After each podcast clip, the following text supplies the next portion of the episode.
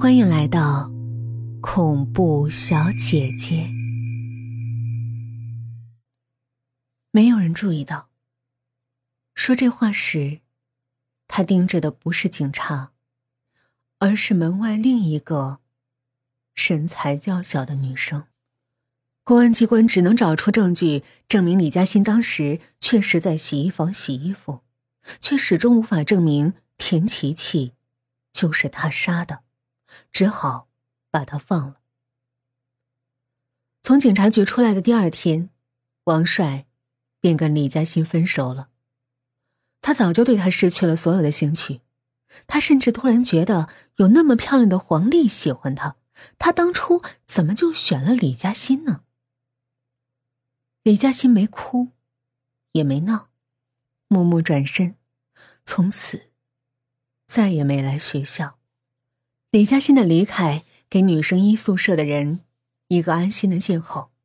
虽然他没被判定为杀人犯，但在人们心里却早已定了性。那天晚上，洗衣房再也没有传出讨厌的水声了，于是大家更加认定了田琪琪是李嘉欣杀的。午夜时分。不知是水喝多了还是怎么着，黄丽被尿憋醒，怎么也无法忍住想上厕所的冲动。李嘉欣的事儿让他心里毛毛的，晚上睁开眼睛都有些怕，更别说穿过洗衣房去厕所。于是他叫醒蒋玲陪他，两个人都还迷迷糊糊的挽着手往厕所走去。冰凉的夜风，吹在身上。让他们忍不住的打了好几个寒颤。在洗衣房经过时，哗的一个巨大的水柱冲到桶里的声音，把两人的瞌睡尽数惊跑。黄丽吓得指甲都快掐入蒋玲的手臂里了。啊！洗衣房有人！去去看看吧。蒋玲看起来很镇定，但手也开始微微颤抖。黄丽紧紧的拖住他，还是别去了，我回宿舍吧。那，你你不上厕所了？不用了，不用了。黄丽大概是平时课不多了，此时心里虚的难受，牙齿都开始打颤，死死拽着蒋玲便往宿舍跑。微弱的灯光下，各式各样的衣裤在夜风中摇摆。像一具具悬浮着的尸体。黄丽越看越害怕，来到宿舍门口，竟然直接吓得晕了过去。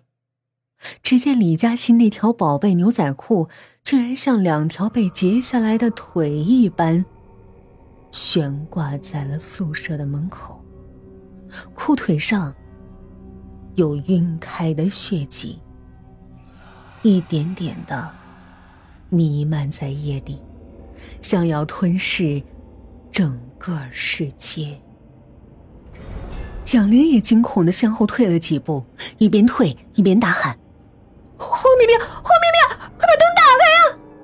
他还没喊出来，整个人便像被黑暗吞噬一般，消失在了昏暗的走廊上。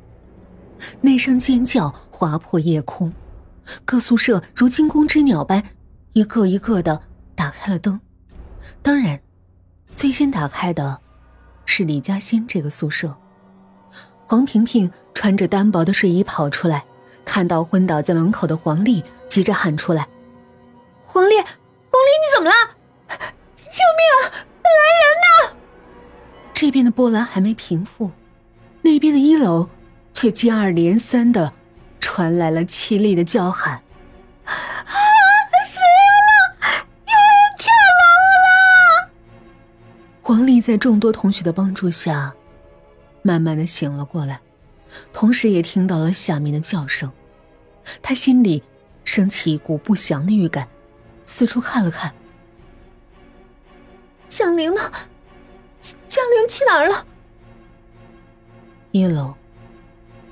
蒋玲的尸体，在寒冷的夜里开放出了一朵漫无边际的鲜红之花。他的胸口插着一根蓝色的晾衣叉。当黄丽再次抬头看宿舍门时，却发现刚刚明明挂在那儿的牛仔裤不翼而飞。恐惧如长了翅膀的蝗虫，迅速在学校蔓延。学校采取了一系列的措施，防止悲剧的再次发生。学生们也再也没有人敢在半夜出门了。而一栋五楼的学生。